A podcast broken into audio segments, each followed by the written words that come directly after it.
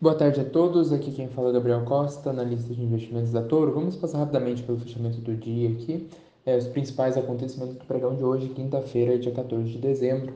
É, agora, perto das 4h20 da tarde, o Ibovespa opera acima dos 130 mil pontos, com alta é, na casa de 0,8%, 0,9%, é, após atingir um pico histórico no dia de hoje, né, na região dos 131.200 pontos. O dólar futuro, que testou a região dos 4.880 pontos no início do dia, devolveu a parte das quedas e opera agora na região próxima dos 4.900 pontos, com recuo de 0,2%.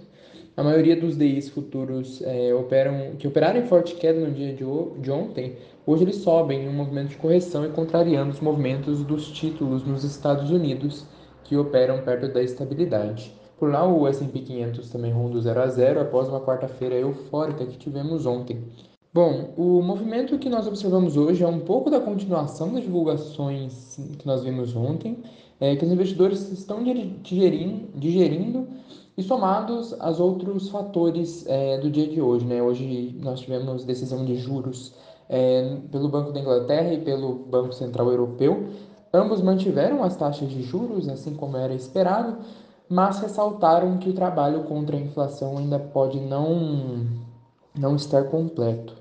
Isso freou um pouco das expectativas muito positivas que nós vimos no dia de ontem, né, após o Fed é, levantar a possibilidade de que cortes de juros podem ocorrer na ta nas taxas de juros é, já em 2024 e, e trazer essa expectativa para o mercado né, de que a partir de março a gente já poderia ver esses cortes.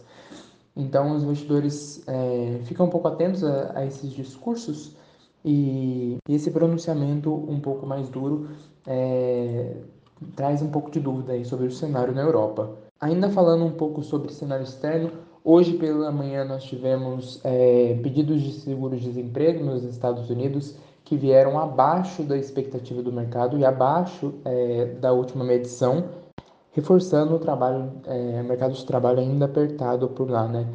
A gente vê o Fed citando as sucessivas decisões é, sobre o mercado de trabalho ainda apertado, e isso se traduzindo aqui também nos dados de, de hoje. E os números de vendas no, no varejo por lá também é bem acima do esperado, né? Era esperando uma retração de 0,1%. Na última medição nós tivemos uma redução de 0,2% e em novembro agora esse dado é, se mostrou com uma alta de 0,3%. Brasil, no Brasil nós também tivemos a divulgação das vendas no varejo, só que por aqui o dado decepcionou.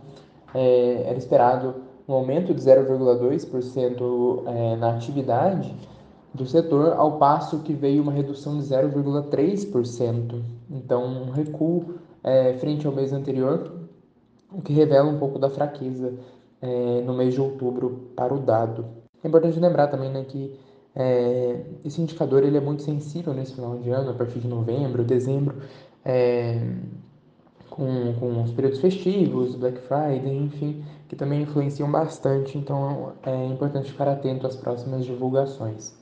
Mesmo com esse recuo né, da, das vendas no varejo, a gente vê que hoje o setor ele ainda é tomado um pouco pelo otimismo que a gente viu ontem, então várias empresas é, subindo em bloco.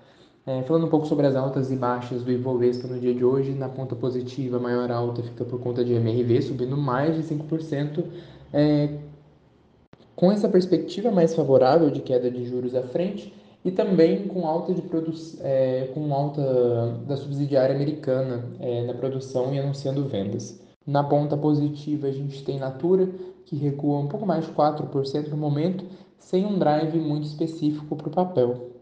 Então, esses foram os principais destaques do dia de hoje. É, uma ótima tarde e uma ótima noite a todos.